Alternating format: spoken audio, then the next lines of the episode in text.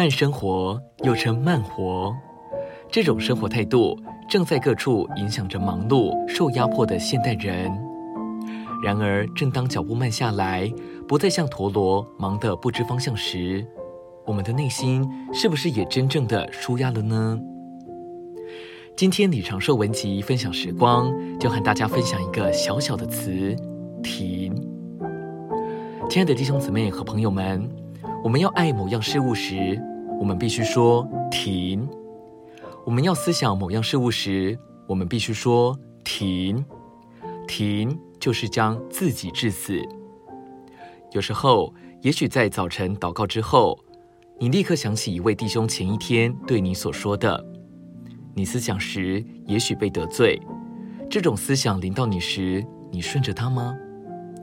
你若顺着这个思想，并在你里面给他地位，就证明你的心思还没有变化，在你的心思里，基督并不多。你不可顺着这些思想，反而必须停下来。你必须致死你的心思，在这样的时候，你该祷告说：“主，加强我。”使我将我的心思致死。请记得，哪里有十字架的死，哪里就有基督复活的生命。你若将心思致死，可以确信基督复活的生命会随着而来。我们停下，并让我们的心思被致死，我们的心思就会成为复活的心思。复活的心思就是更新的心思。我们有更新的心思，我们的思想就会有改变。这改变实际上就是心思的变化，因着你的心思已借着更新而变化，你就会见证这位弟兄是从主给你的恩典与恩赐。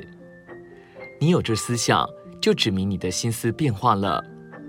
这变化实际上就是基督的灵扩展到你的心思里，用他自己充满你的心思。当我们停下自己。